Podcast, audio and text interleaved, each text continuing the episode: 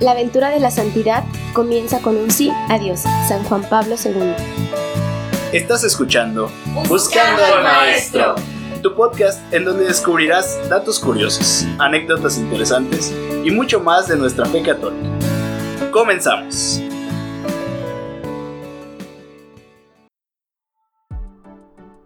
Bueno chicos, bienvenidos a este podcast que tristemente es el último del año, pero no por eso va a dejar de ser el más importante. creo que uno de los más interesantes que tenemos. Y creo que hablando de uno de esos santos que finalmente a través del tiempo todos hemos tenido la oportunidad de conocer, pero tal vez nunca de conocer a fondo y de conocer todo ese contexto que lleva.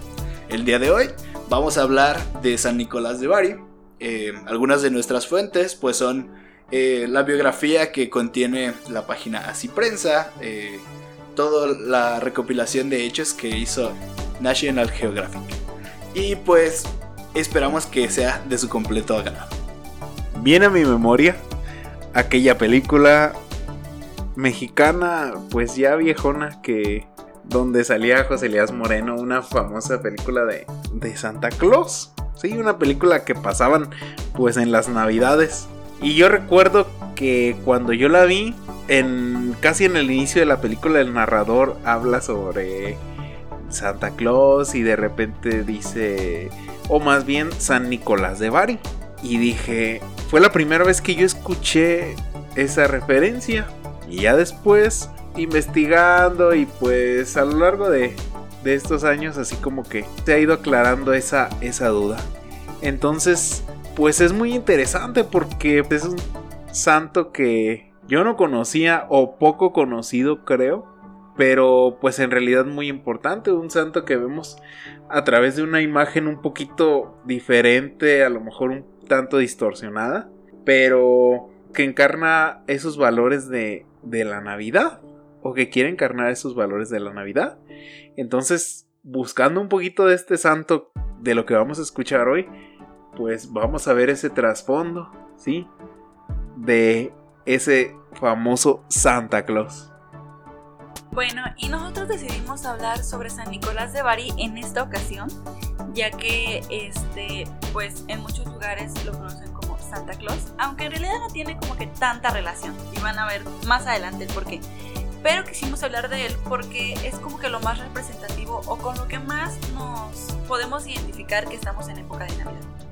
Y realmente es algo muy interesante ya que, pues, en lo personal también incluyo, no conocemos tanto sobre San Nicolás de Bari o sobre la historia que hay de trasfondo. Entonces nos llamó muchísimo la atención el poder hablar sobre este santo y más en estas fechas tan representativas que pues nos inspiran a dar a los demás de lo mucho o poco que podamos tener. Es un santo que realmente no es tan conocido, pero que es muy importante. Créanme que les va a dejar una gran lección, los va a inspirar y pues nos va ahora es como que a reforzar la idea de lo que viene siendo la Navidad o todo eso que nosotros creemos que es la Navidad. El hecho de dar y no tanto de recibir. La razón por la cual elegimos a San Nicolás es porque en nuestra región no es muy conocido. También porque es un símbolo a la Navidad y porque nos llamó la atención eh, pues saber más acerca de él y pues de su vida. Por mi parte, cuando sugirieron a San Nicolás de Bari para nuestro último podcast de este año, me pareció una muy buena idea, eh, además de las cosas por las que ya lo mencionaron, porque creo que es importante conocer las cosas que celebramos y en las que creemos. Personalmente, el personaje de Santa Claus o, San Nicolás es algo que únicamente me han inculcado como una decoración o como algo que representa la Navidad, pero que lo representa, em, ¿cómo decirlo? De manera... Ay, es que no...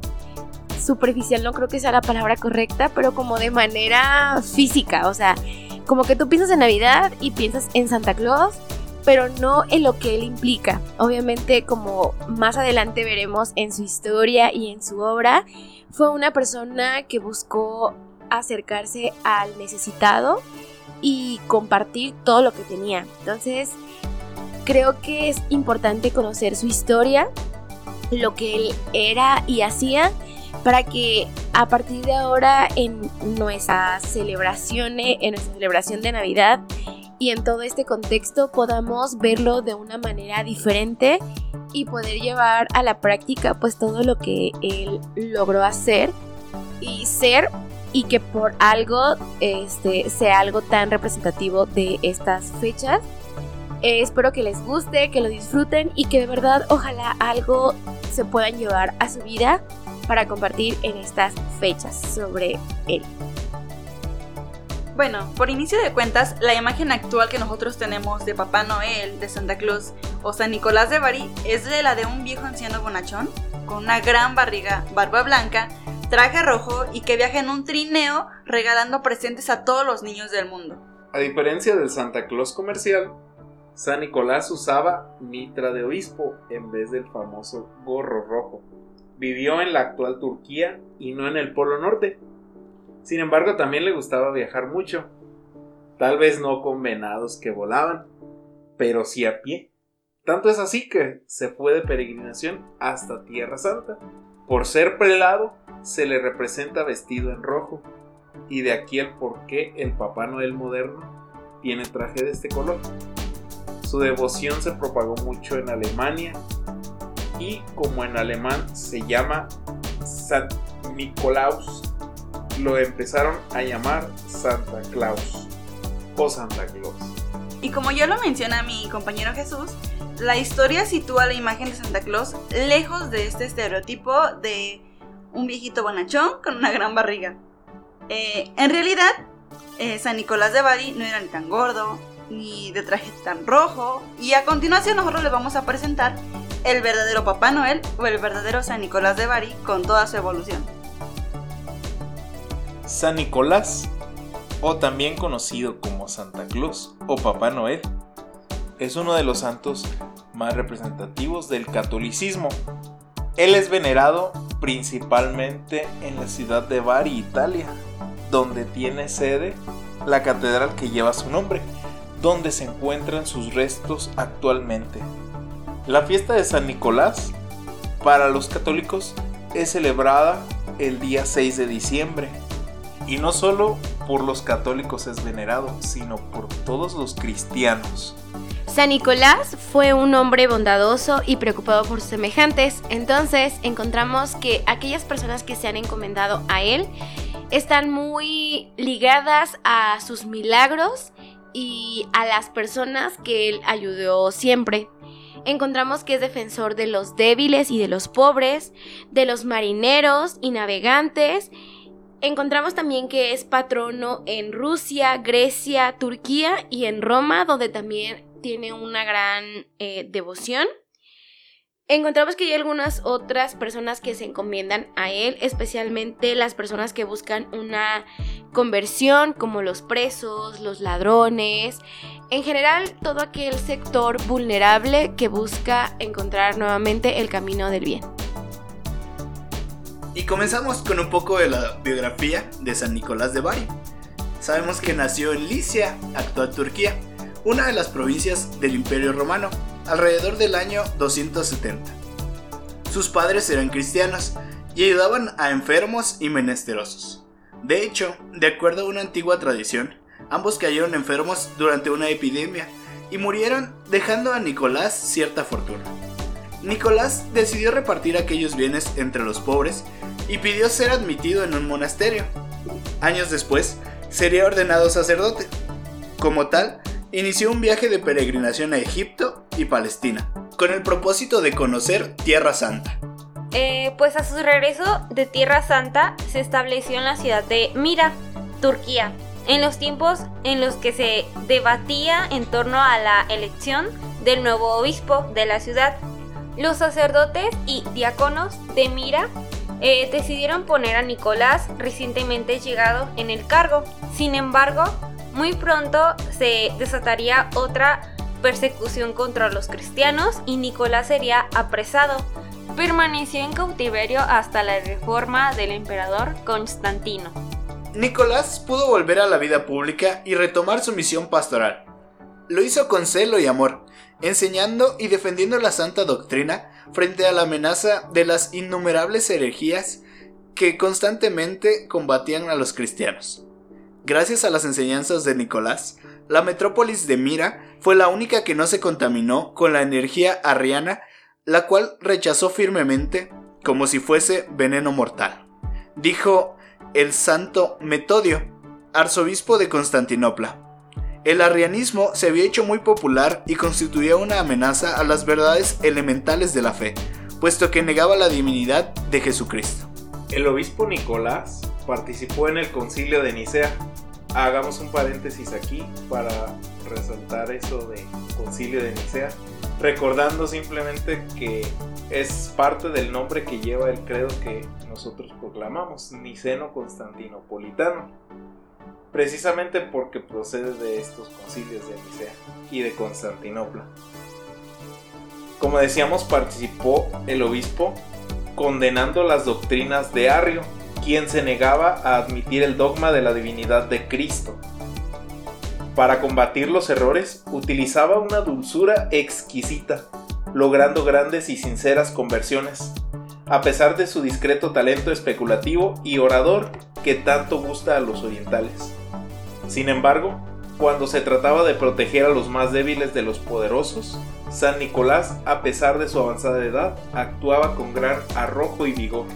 San Nicolás de Bari murió el 6 de diciembre del año 343 en Mira, pero sus restos descansan en la ciudad italiana de Bari, pues ahí fueron a dar después de que fueron sacados de Turquía tras la conquista musulmana.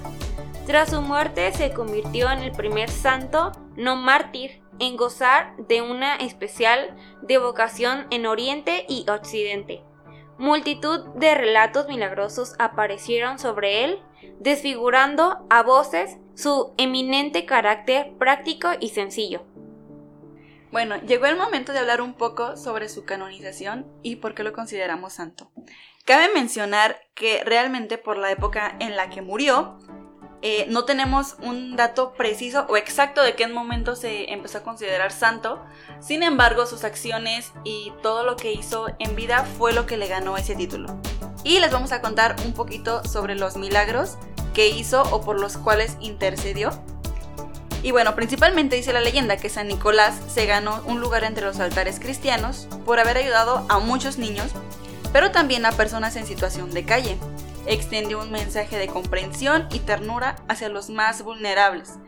Todo aquello que recibía lo repartía entre quienes más lo necesitaban. Creo que esa fue una de las cosas más representativas eh, de él desde, desde un inicio de su vida.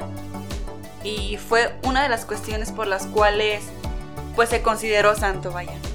El primer milagro que les vamos a contar es el único que tiene ciertas pruebas históricas y es el menos sobrenatural ocurrió bajo el imperio de Constantino, que tres generales fueron injustamente condenados a muerte. Se narra que San Nicolás apareció en sueños al emperador, llamándole y ordenándole que liberara a los oficiales. Lo que prontamente ocurrió. Este episodio hizo que a San Nicolás de Bari se le considere como justiciero de los inocentes donde quiera que estos estén.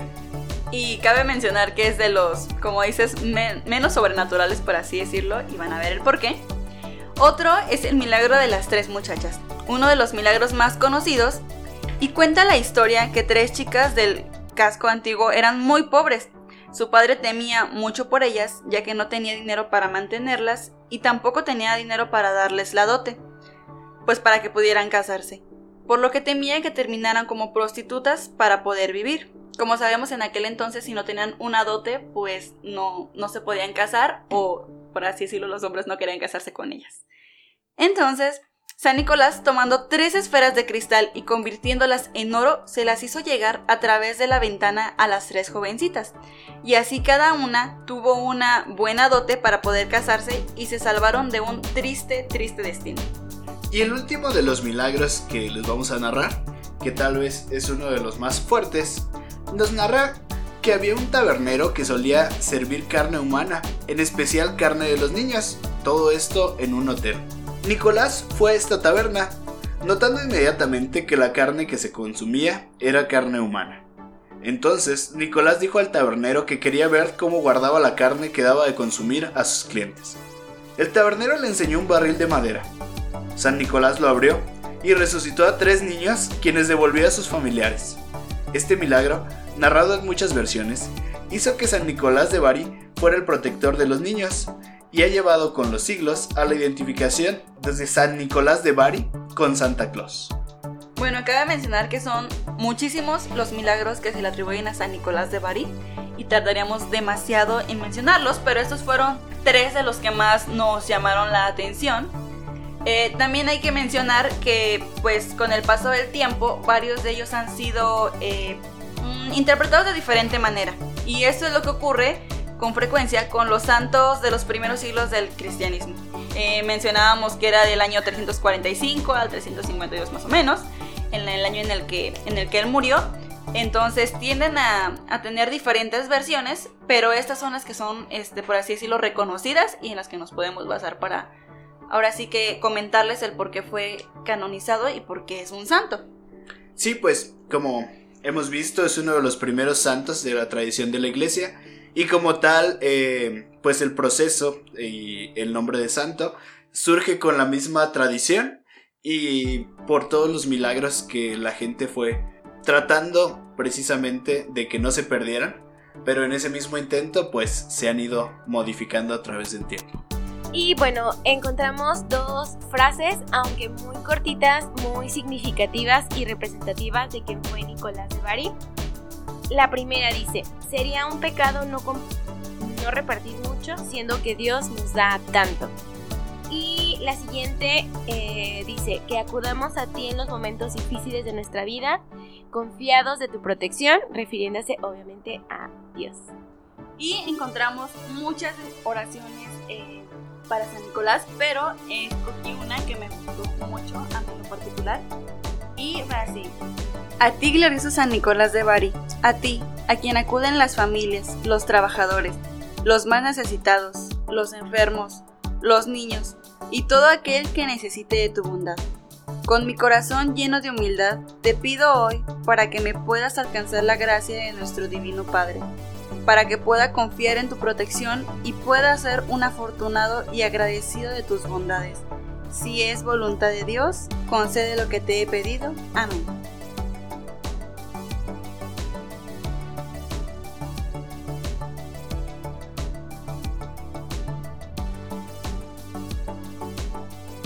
Bueno, en lo personal no conocía nada sobre la vida de San Nicolás de Bari y hubo muchas cosas que me llamaron la atención. La primera fue como que su actitud. Estamos hablando que él vivió hace pues más de 2000 años y nos damos cuenta que desde tiempos memorables en, en, nuestra sociedad ha estado lleno de injusticias y de necesitados y podemos darnos cuenta que siempre ha habido personas que se preocupan más por el, el bienestar de los demás que por ellos mismos. Y él nos deja esa gran lección. Aunque podemos eh, a veces como que ver esos relatos que hay de testimonio sobre su obra que a lo mejor pudiéramos ver como eh, un poco exagerados, a lo mejor un poco fantasiosos, al final de cuentas nos quiere dejar una lección. Y es que siempre que tengas la oportunidad de ayudar y hacer el bien, no te niegues a hacerlo. Eh, yo en lo personal creo que debemos de cambiar un poco nuestra percepción de él, conocer un poco más y realmente ver su obra, no solamente verlo como la imagen comercial que nos han regalado de que es un hombre que vive en el Polo Norte y regala juguetes, sino que realmente eh, llevemos a nuestra vida diaria lo que él practicaba, que era ayudar. Si puede ser regalando un juguete a un niño, está bien. Si puede ser regalando un alimento a alguien que lo necesita, está bien. Si es consolando a alguien, escuchándolo, de la forma que puedas ayudar y que alguien necesite tu ayuda, siempre hacerlo sin importar, sin esperar recibir algo a cambio. Eh, también me, me, llamó bastante la atención el aceite que emana de su cuerpo. Creo que es algo que no, no había escuchado antes en algún otro santo. Me llamó bastante la atención y creo que, en conclusión, todos deberíamos ser más como San Nicolás. En estas épocas, sobre todo en que ha sido un tiempo difícil para todos, no solamente económicamente, sino emocionalmente y espiritualmente, que busquemos eh, preocuparnos por la persona que tenemos al lado, por nuestra familia, por nuestro vecino, por nuestro amigo, que no nos quedemos eh, sin compartir nada de lo que tenemos con los demás. Bueno, yo en lo personal sí sabía que este, habían basado a Santa Claus en San Nicolás de Bari, pero nunca me había puesto a investigar realmente quién fue él, cómo era su vida y por qué pues este lo nombraron de esa manera o por qué se basaron en él. Realmente creo que fue algo muy interesante y me quedé con algunas dudas en cuanto a su canonización, pero pues como fue hace, como dijo Carlita, este, más de 2000 años, pues no hay como que información muy certera respecto a eso. Pero me dejó una gran enseñanza y pues creo que lo voy a llevar a cabo de ahora en más. Si ya lo hacía, lo voy a llevar a cabo un poquito más. Que es, pues, cuando veamos la imagen de Santa Claus o San Nicolás de Bari, eh, no estar esperando que nos obsequien algo, sino que sea un motivante para que nosotros podamos compartir con las demás personas lo que tenemos, sea mucho o sea poco, sea algo material o compañía, sea algo espiritual, no sé.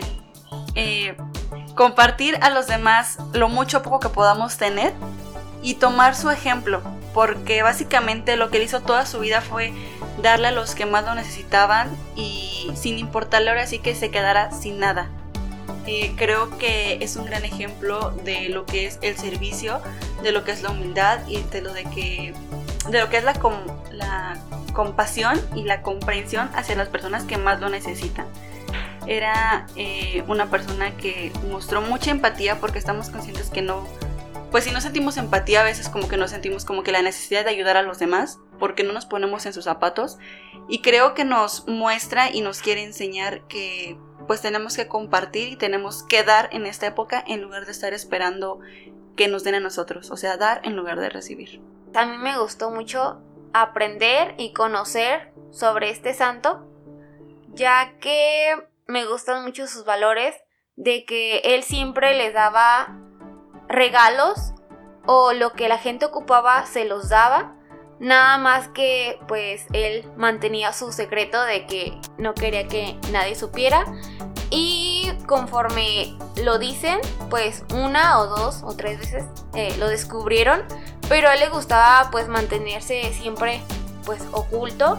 Que la gente no supiera que él era. Y pues es algo que a mí llama mucho la atención ya que él siempre daba las cosas y pues no pedía nada a cambio, simplemente lo daba y pues ya. También pues me gustó saber de su vida, de dónde nació, eh, pues todo lo que él hizo. A mí lo que me gustó de San Nicolás, pues es que encarga, en, perdón, encarna dos valores fundamentales y más que nada caen como anillo al dedo en este tiempo de Navidad. La justicia y la solidaridad. Porque pues de eso se trata. ¿Sí? La imagen de Santa Claus, el esa cultura de, de, darse regalos, de ofrecer, de los intercambios, de todo, yo creo que viene pues de esta parte también, ¿no? Del trasfondo de San Nicolás. Que como ya escuchábamos, pues él era alguien que, que daba a quien lo necesitaba y que ayudaba, que ofrecía en la medida de lo posible, pues lo que necesitaban las personas. Y él ayudaba simplemente porque quería hacerlo. Porque era bueno, porque porque no esperaba ningún reconocimiento. Tanto es así que no esperaba reconocimiento, pues que de repente ni siquiera es muy conocido. A pesar de que si lo vemos bien, pues es uno de los santos míticos, por así decirlo, de, de la religión católica. Uno de los santos emblemáticos, así. porque pues lo vemos en, en Navidad. Y pues detrás de ese señor barbón del traje rojo, ¿qué contexto existe? Aquí está. ¿Y qué nos deja San Nicolás de Bari?